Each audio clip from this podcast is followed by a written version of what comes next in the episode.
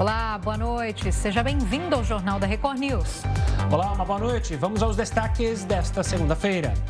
Dólar começa a semana com o maior valor desde abril. TSE abre testes de sistema de segurança das urnas eletrônicas. Nobel de Economia vai para pesquisas sobre mercado de trabalho. E ainda, contratações temporárias podem baixar taxa de desemprego.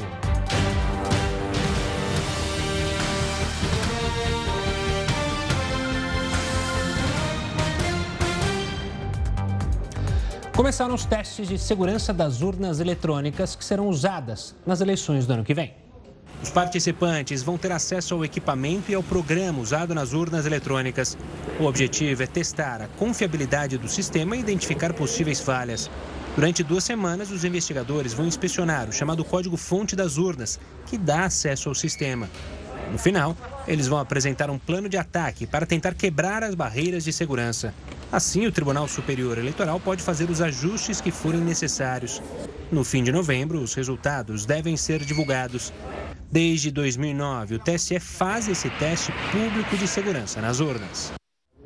O ministro do Supremo, Alexandre de Moraes, prorrogou por mais 90 dias o inquérito em que o presidente Jair Bolsonaro é investigado por suposta tentativa de interferir politicamente na Polícia Federal.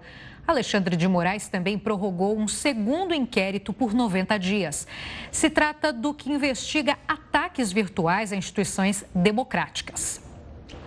E o desemprego atinge 14 milhões e 400 mil brasileiros, segundo o IBGE. O comércio deve ajudar a diminuir esse número com a contratação de temporários. Se quatro meses desempregada, procurando trabalho, até que a oportunidade surgiu.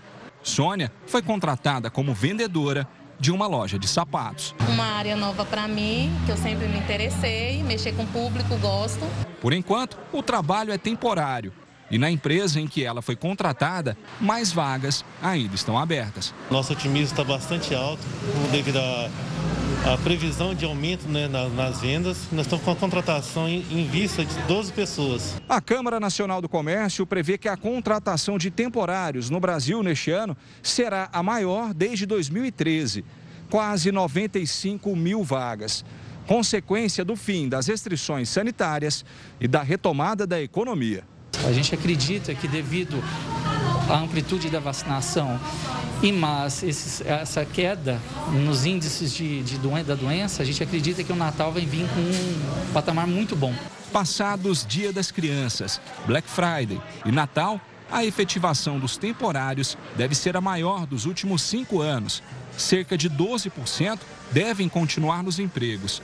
Uma estatística da qual Sônia quer fazer parte. Mostrando trabalho, me dedicando, aprendendo, observando, comunicando bastante. O ministro Ricardo Lewandowski decidiu hoje que não cabe ao Supremo Tribunal Federal definir a data de sabatina de, indiciado, de indicados, aliás, a ministros do STF. Então vamos até Brasília conversar com o repórter Alessandro Saturno. A decisão afeta diretamente André Mendonça, indicação do presidente Jair Bolsonaro ao STF. Boa noite para você, Saturno. Olá, Giovana. Boa noite para você, para o Gustavo e a todos que assistem aqui à Record News. Bom, essa ação ela foi solicitada pelos senadores Alessandro Vieira e Jorge Cajuru. Eles alegaram inércia do presidente da Comissão de Constituição e Justiça, Davi Alcolumbre, e aí entraram com essa ação no Supremo Tribunal Federal. O ministro Ricardo Lewandowski foi o escolhido para, foi na verdade foi o sorteado para receber aí esta ação e ele alegou justamente isso. Ele entendeu que não cabe ao Supremo Tribunal Federal decidir sobre a escolha da data para a sabatina de um indicado, tendo em vista que essa aí, esse é um assunto interno do Senado. André Mendonça, né, o ex-ministro da Justiça e ex-advogado-geral da União, já aguarda aí três meses para a marcação da data para que assim ele possa ser sabatinado. Mas até agora, o presidente da CCJ, Davi Alcolumbre, não marcou a data da sabatina. Lembrando para quem está em casa, André Mendonça foi indicado pelo presidente Jair Bolsonaro para ocupar uma vaga no Supremo Tribunal Federal, que foi aberta com a aposentadoria do ministro Marco Aurélio. Giovana e Gustavo. Obrigado pelas informações, Alessandro. Uma ótima noite e até amanhã. O Banco Central elevou a estimativa da inflação para este ano. Assunto para daqui a pouco, aqui no Jornal da Record News. O Jornal da Record News está de volta. Lembrando que você pode acompanhar a gente ao vivo pelo R7, pelo YouTube, Facebook, Twitter e também pelo aplicativo da Record News. O dólar fechou em alta hoje. A moeda norte-americana subiu 0,39%, vendida a R$ 5,53. É a maior cotação desde o dia 20 de abril. Analistas financeiros ouvidos pelo Banco Central voltaram a elevar a estimativa para a inflação em 2021.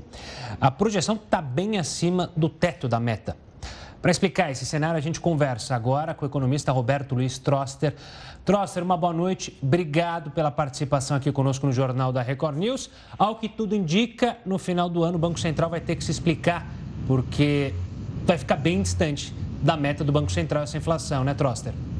Vai ficar assim. A estimativa do mercado cedeu, eh, mas deve ficar acima disso. Só para dar um número, há quatro semanas a estimativa era só de 8%, era de 8%, não só de 8%, né? É mais do que o, eh, nós estamos quase chegando no dobro do teto da meta. Então é um valor muito alto e o Banco Central está errando eh, muito a mão. Primeiro na política cambial. Quer dizer, você tem uma política cambial que foi útil no momento no, no passado e agora é, tem que ser adequado à nova realidade. Acabou de mostrar o preço do botijão de gás, o, o aumento no preço do petróleo e dos combustíveis, 20% são por fatores externos, aumento do barril de petróleo e do gás lá fora, mas 80% é por alta do preço do dólar o dólar está subindo e nós temos a moeda mais volátil, sempre entre as mais voláteis do mundo, e não estão sendo corrigidos.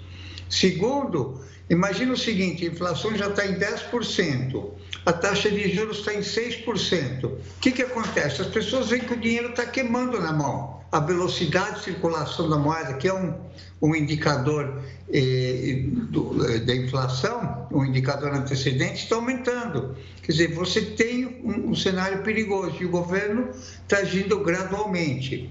E só permitindo uma, fazendo uma metáfora aí com o automóvel, é como você vai frear um carro numa descida. Se você vai pisando o breque devagarinho, você vai esquentar muito o breque e demora muito para parar. Então, o que, você devia ter feito? Quando começou, a, começaram a subir as expectativas de inflação, era subir a taxa de juros e agora era acelerar um pouco mais para quê? Para ser o mais curto possível esse ciclo de juros altos. Do jeito que estão tá, fazendo agora, vai se perpetuar por muito mais tempo. Troster, uma boa noite para você. Dá para resolver isso a curto prazo? Como é que é possível é, reverter esse cenário que você coloca? Dá para reverter rapidamente. Quatro coisas. Primeiro, juros, dá uma acelerada nos juros, porque sobe é um remédio amargo, mas se toma de uma vez só, mais curto. Dois, política de câmbio. Em vez de ter esse câmbio que opera com swap, fazer o quê? É, você põe todo dia de manhã, hoje fechou a 5,55, tá bom, a 5,60. Eu vendo a 5,50 eu compro, bastante. Aí o que, que isso vai aos poucos fazendo com que o dólar baixe. Baixando o dólar, baixa preço de combustível e baixa preço de todos os produtos comercializáveis. Terceiro, imposto de renda. Quer dizer, no momento em que você tem uma dívida pública crescendo e déficit aumentando, você diminui o imposto de renda.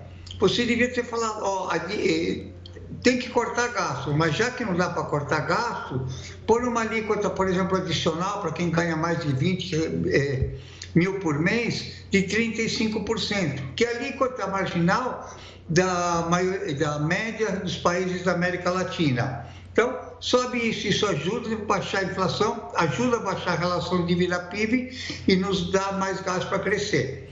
E por último, começar a fazer reformas. O governo veio com discurso de muitas reformas, mas até agora não está acontecendo quase nada. Mais reforma, mais produtividade, mais produtividade é mais crescimento sem inflação.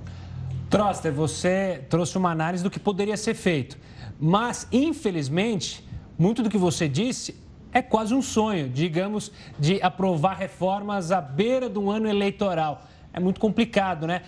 Isso causa um temor para final de 2021 e 2022 na sua análise ou não é para tanto? Oh, eu estou preocupado sim, acho que eu sou meio ciclotímico. Alguns dias eu estou mais preocupado e outros menos. Mas taxa de juros só depende do Banco Central, imposto eh, política cambial só depende do Banco Central, pode começar a usar amanhã. Imposto de renda é verdade, precisa do, do Congresso, mas é uma pauta que é para o bem de, de toda a sociedade. Reformas, para fazer as reformas tem que ter um projeto de Brasil do futuro. Nós não temos isso, isso só depende não só eh, do governo, mas depende da sociedade. As classes empresariais deviam fazer um projeto de Brasil. Olha, é isso que a gente quer para tributação, isso para isso, isso, e, e não está sendo feito ainda. É, Troster, dá para investir no Brasil hoje? Porque acho que a imagem hoje que o Brasil está passando é de uma certa fragilidade econômica, né? Empresários, uh, bancos, mercado externo. O que, que você acredita que vai acontecer daqui para frente? É uma, já é uma tendência de melhora, de reversão é, nesse momento com o que a gente tem? Ou é impossível que chegue investimento aqui para o Brasil? É possível, depende só da gente mostrar que, que o país é viável. Todos os países, não só o Brasil, eles dão uma virada de um dia para o outro. Parece que filho da gente. Um dia você tem um filho que é um menino que vai dormir e na manhã seguinte ele acorda como homem. Muitos países fizeram isso. A Colômbia, para usar um vizinho nosso, fez isso. O Uruguai está fazendo isso muito bem. É, o Paraguai, né, que era sempre visto como mau menino, agora está crescendo e está fazendo o que tem que ser feito. Então, é de uma hora para outra. Acontece na Europa, muitos países, dá para fazer, dá para mudar, é, é questão de fazer. A gente tem recursos naturais, capital humano, capacidade empresarial, bom clima, estabilidade política. Então, todas as condições estão dadas é, precisa fazer acontecer só. Troster, a Giovana e, vocês, e você começou a falar sobre cenário externo. É bom lembrar que o cenário externo também é um pouco assustador. A inflação não vem só no Brasil. Óbvio que no Brasil está um pouco acima da média mundial.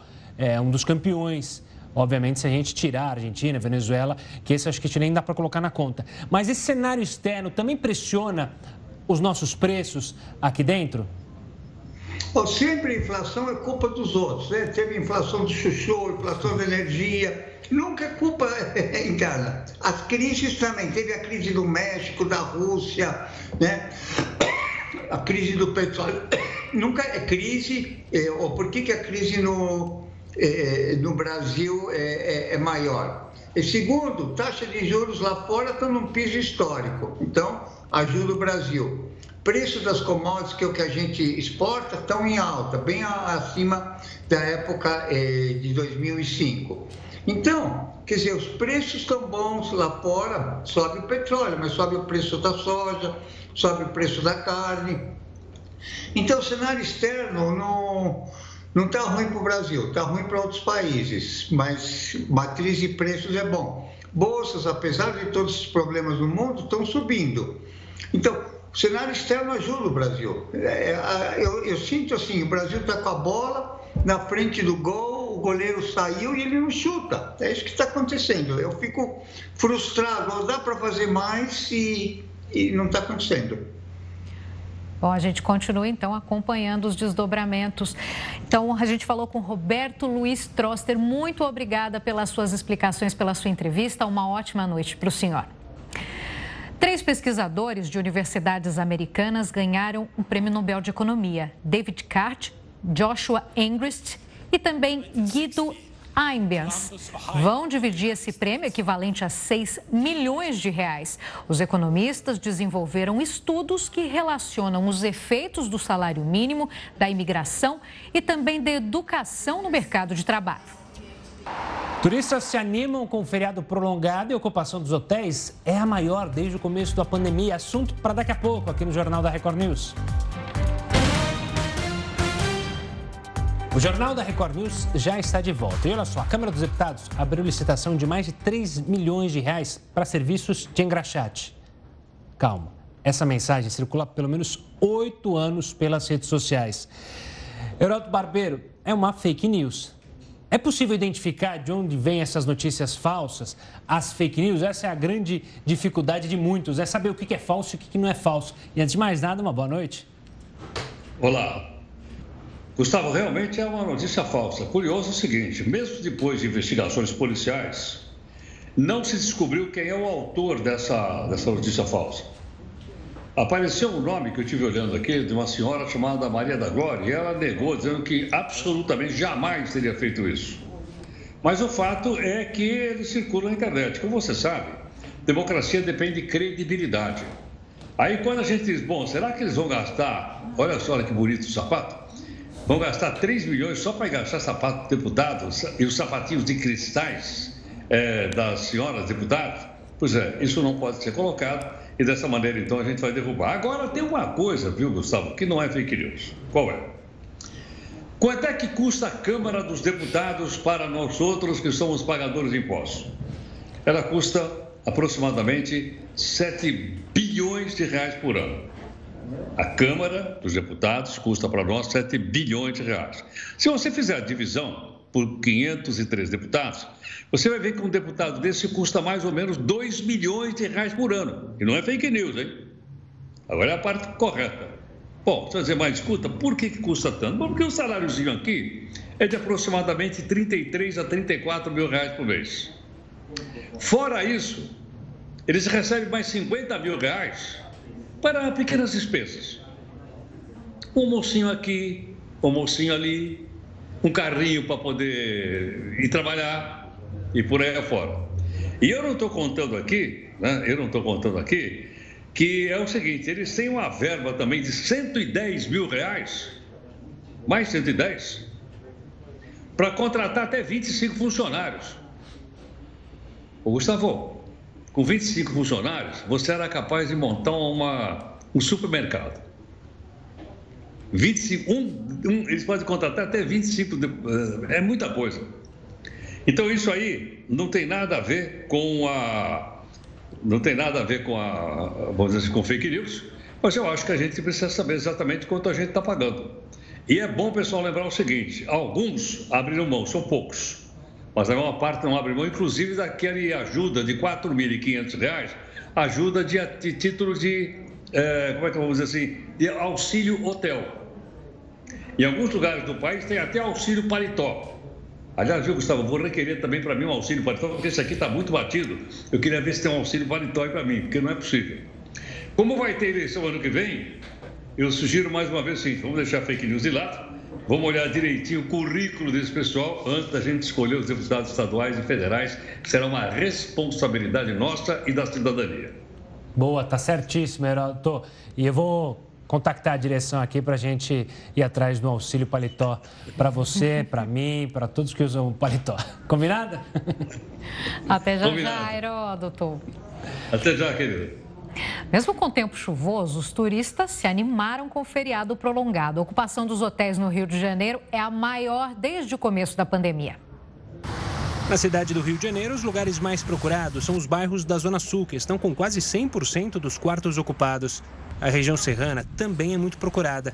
No mesmo feriado do ano passado, a ocupação na capital fluminense era de apenas metade dos quartos e as medidas de flexibilização estão sendo postas à prova. Durante esses dias, serão oito eventos teste.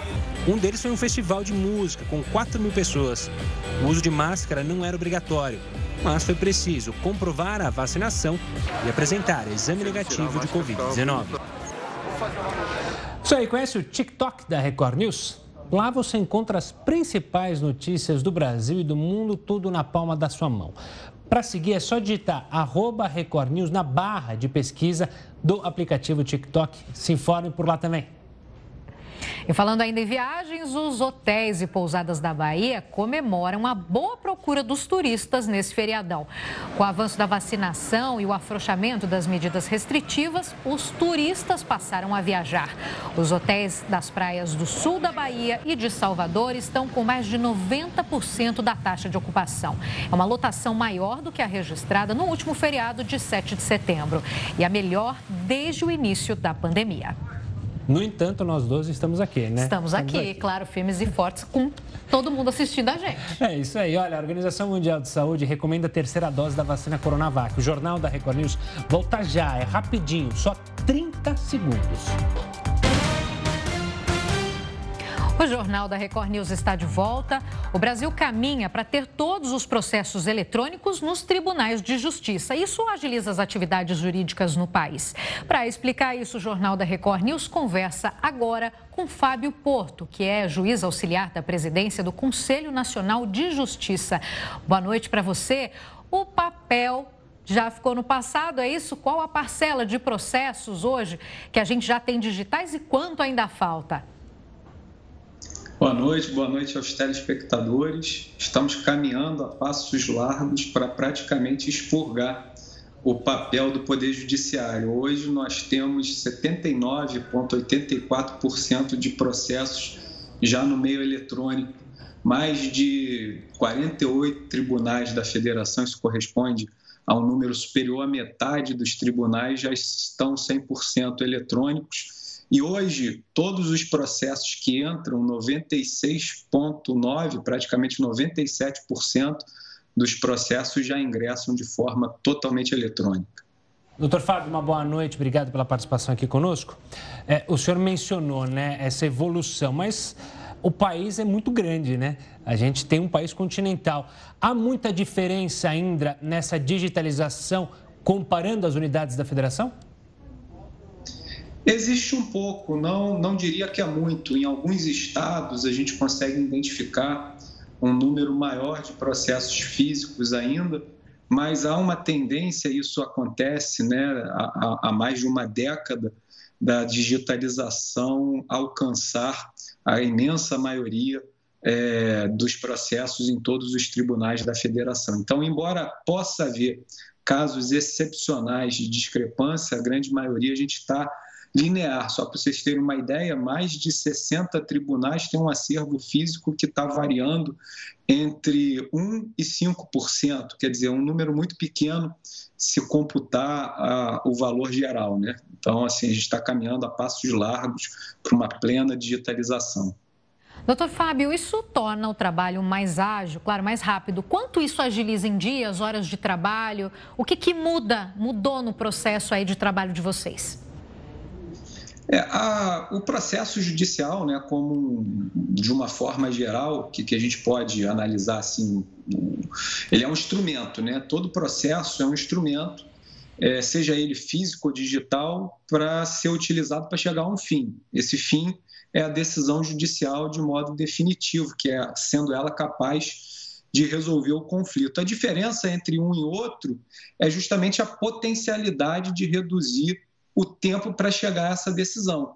Né? O processo eletrônico ele consegue expurgar aquelas rotinas cartorárias que por muitos consideradas burocráticas, mas extremamente essenciais, que no processo físico não acontece. Se a gente pudesse fazer uma comparação, eu diria que uma comparação minimamente razoável seria imaginar né, é, o judiciário como um veículo que tem que transportar uma carga de um ponto a outro. A carga seria a decisão judicial, o motor, os magistrados e servidores, o tempo e o combustível é justamente o custo desse processo. Então, num processo físico chamado processo tradicional, é, o judiciário seria um trem Maria Fumaça. Ele é pesado, ele gasta muito combustível, esse combustível é nocivo ao meio ambiente e leva um tempo muito longo para chegar ao seu destino. Por que disso? Porque o seu motor tem que mover, além da carga útil, né, a própria carga da locomotiva. Já no processo eletrônico, o judiciário seria um trem-bala, né, um motor muito mais leve, muito mais rápido, que consegue levar essa carga ao destino de modo mais célere e com custo financeiro, um custo econômico e um custo ambiental muito menor. Pegando essa deixa do senhor, é, falando sobre essa infraestrutura, a gente pode imaginar que a digitalização pode criar tribunais mais enxutos? E quando eu falo isso é de infraestrutura mesmo, prédios mais enxutos, ou seja, não há necessidade mais de um espaço físico enorme para guardar tantos e tantos documentos? Eu não tenho a menor dúvida disso, né? Eu acho que essa transformação digital traz uma nova visão do que é o judiciário, como que ele vai se portar e de que modo né, ele, ele pode se apresentar. Né? O, o que eu acho é que a gente, e aqui eu vou, vou utilizar uma expressão que não é minha, mas um, um, um grande escritor chamado Steven Pinker, certa feita, escreveu que a revolução digital, ao substituir átomos por bits, né, está desmaterializando o mundo diante dos nossos olhos. Se eu pudesse parafraseá-lo, né, eu diria que nós estamos desmaterializando o prédio da justiça e criando um fórum virtual.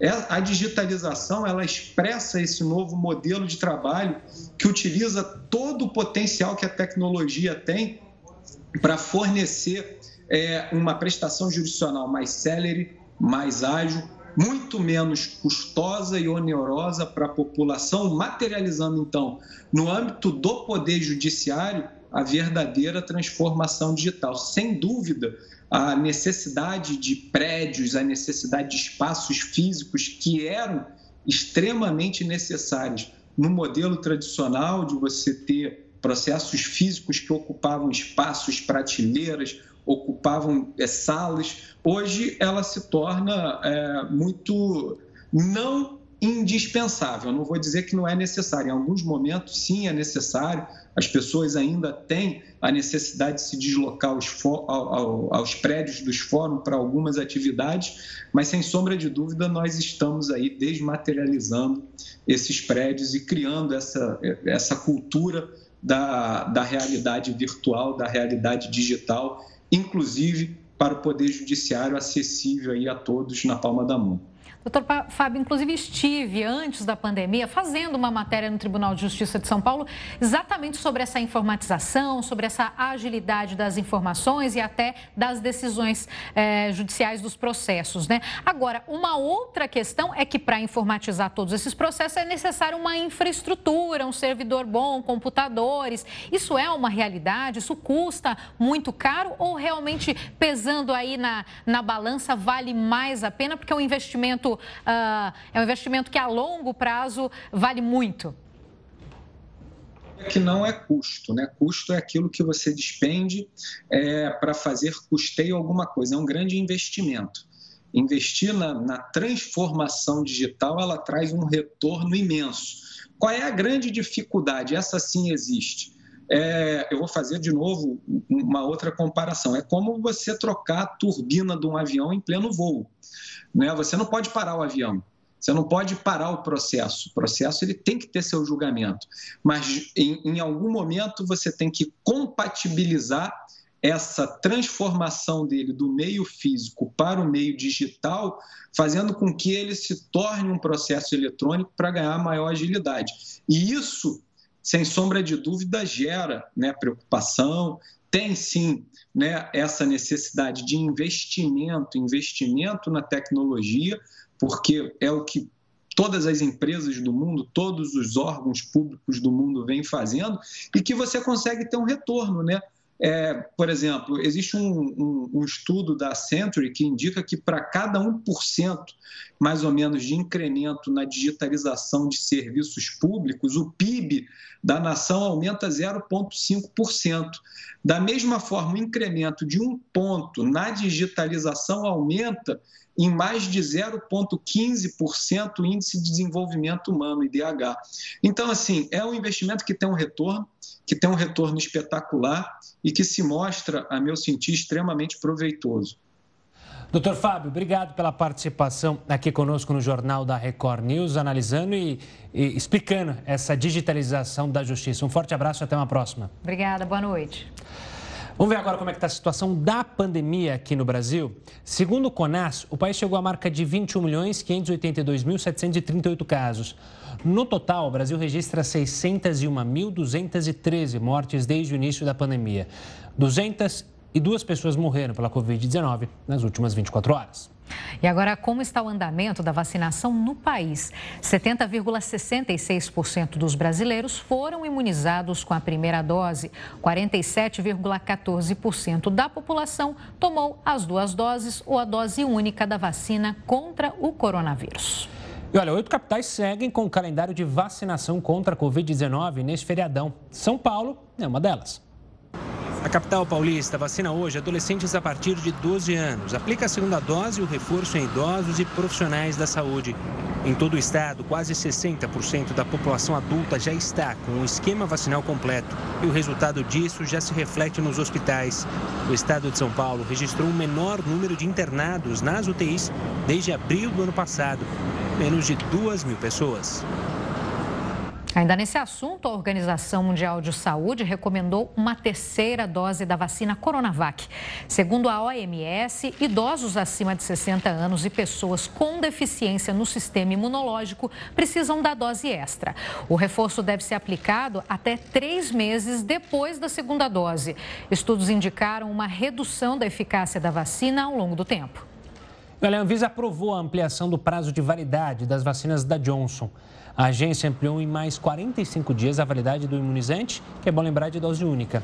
O prazo agora é de seis meses se for armazenado corretamente, entre 2 e 8 graus Celsius. A solicitação partiu da própria fabricante norte-americana, que tem a autorização de uso emergencial no Brasil desde março. Como a autorização não é definitiva, o imunizante ainda não foi incluído na previsão do calendário vacinal do ano que vem. Olha, um casal foi preso quando vendia segredos de submarinos atômicos norte-americanos. E o chip estava escondido em creme de amendoim. Heródoto, que história é essa? Essa é a primeira vez que alguém é pego tentando vender segredos desse tipo? Gostei desse assunto que você trouxe por aqui. Olha, não é a primeira vez, não. Deixa eu te perguntar, você gosta dos filmes do James Bond? Ah, eu gosto.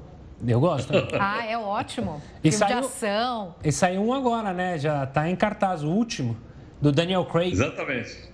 É, vai trocar o James Bond. Vai sair o Daniel Craig e vai entrar um novo ator.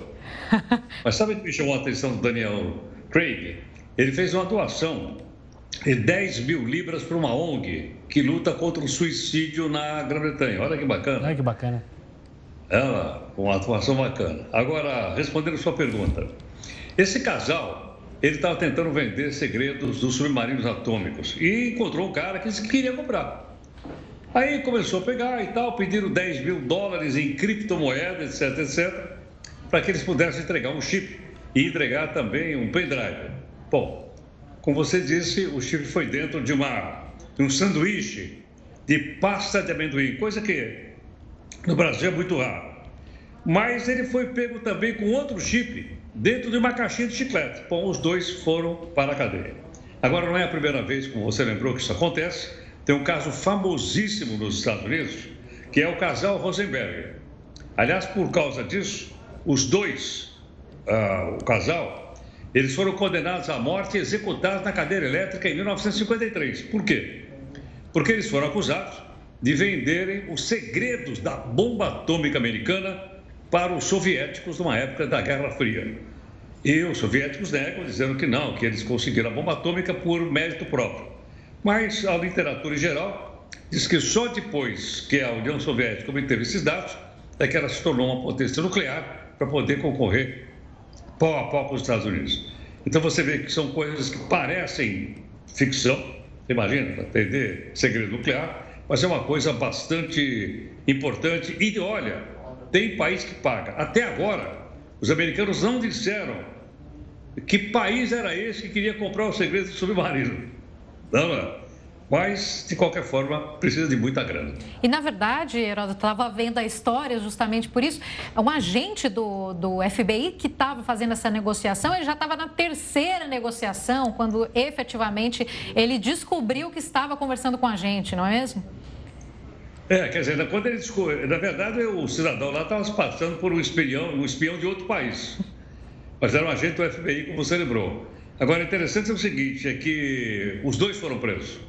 E sabe como é que é? Nos Estados Unidos, uma coisa como essa é considerada gravíssima. Uhum. Está vendendo os segredos da, da, defesa nacional do país, como aconteceu com o casal Rosenberg, que eu, que eu disse a você agora há pouquinho. Foi condenado no tribunal de júri e os dois foram executados na cadeira elétrica em 1953. O curioso é que, em ambos os casos, casais.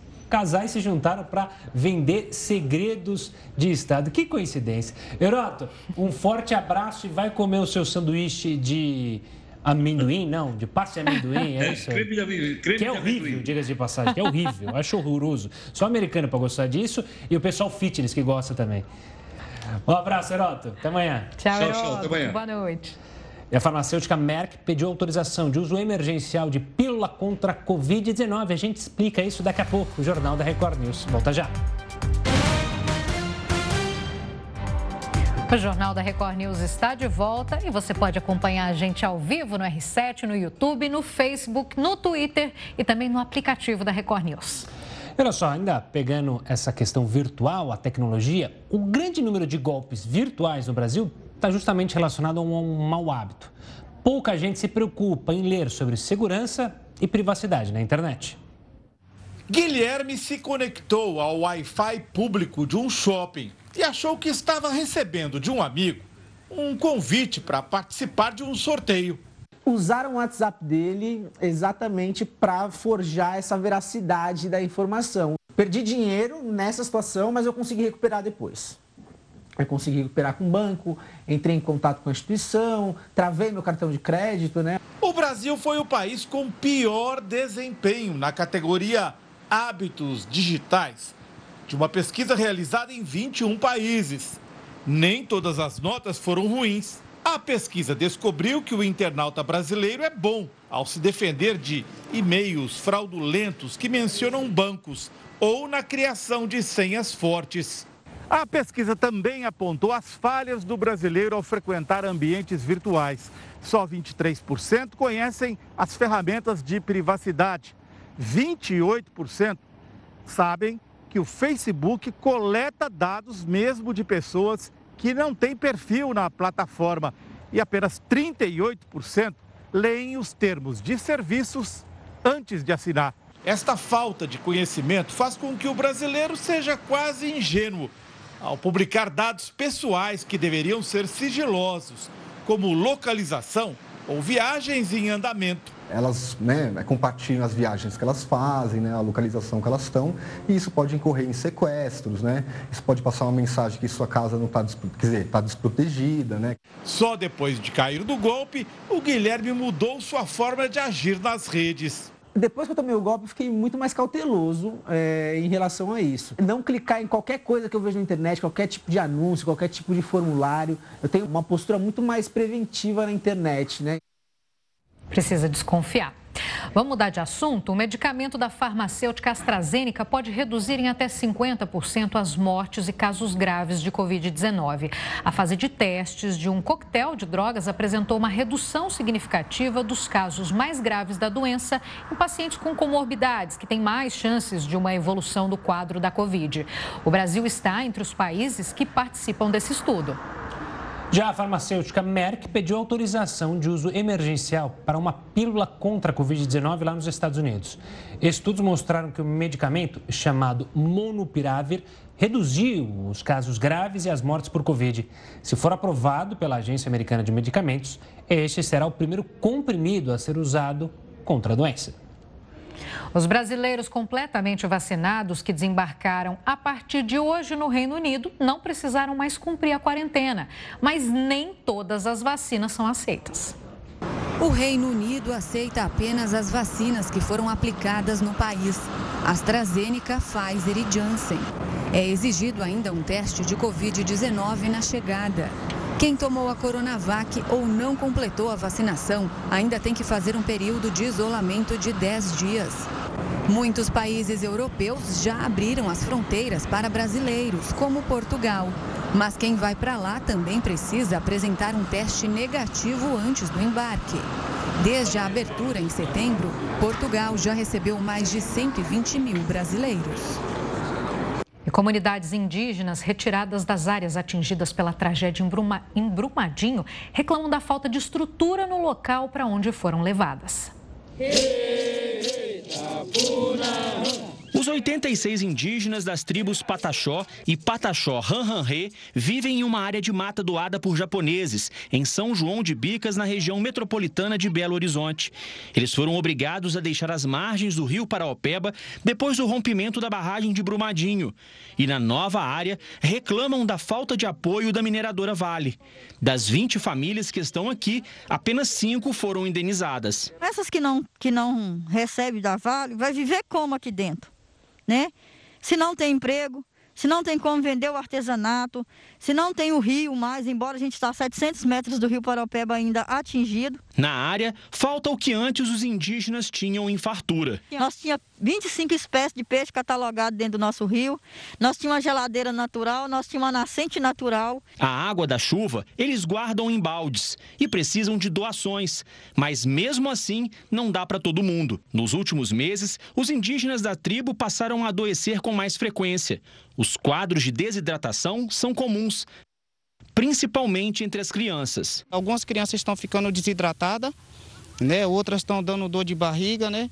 Febre, né? Então, assim, tá constante porque a água que a gente tem depende da chuva. Em vez de ocas, agora dormem em barracas de lona e ainda convivem com as ameaças de vizinhos incomodados com a presença dos índios. Teve gente aqui é, da cidade, né, ameaçando aqui dentro é, com carro. Tivemos que chamar a polícia. Nós estamos vivendo uma outra realidade, que não é a realidade do nosso povo. E isso não é culpa nossa, isso foi tirado de nós. A mineradora Vale disse que cumpre todos os termos do plano de reparação para as comunidades indígenas e que espera a conclusão de um estudo para definir outras medidas de reparação. Olha, a pesca com bomba é um crime ambiental. Só que alguns pescadores ainda realizam essa atividade legal. As imagens foram feitas em um dos cartões postais da capital baiana. Revoltado, um pescador mostra centenas de peixes mortos flutuando. Eu não estou na ilha, não, estou na ribeira. Onde você olhar é peixe morto de bomba. Indignado eu estou, mas eu entrego tudo na mão de Deus. Neste outro vídeo, um morador flagra de longe o momento das explosões. Brincadeira. Ah, foram cinco hoje de manhã aqui. Apesar de ser proibida, a prática é comum na Bahia de Todos os Santos. A coisa já foi pior. Hoje a coisa está mais tranquila porque os governantes, a polícia e outros órgãos, o meio ambiente, têm feito um trabalho de fiscalização intensa. Além dos danos ambientais, as explosões perto da costa também atingem os imóveis. Esta moradora da Cidade Baixa, que prefere não se identificar, mostra a casa com rachaduras. Essa da janela mesmo, a rachadura recente. É, Lá atrás também de uma terra recente. Ali que é mais velha, está subindo um muro como ele mostria.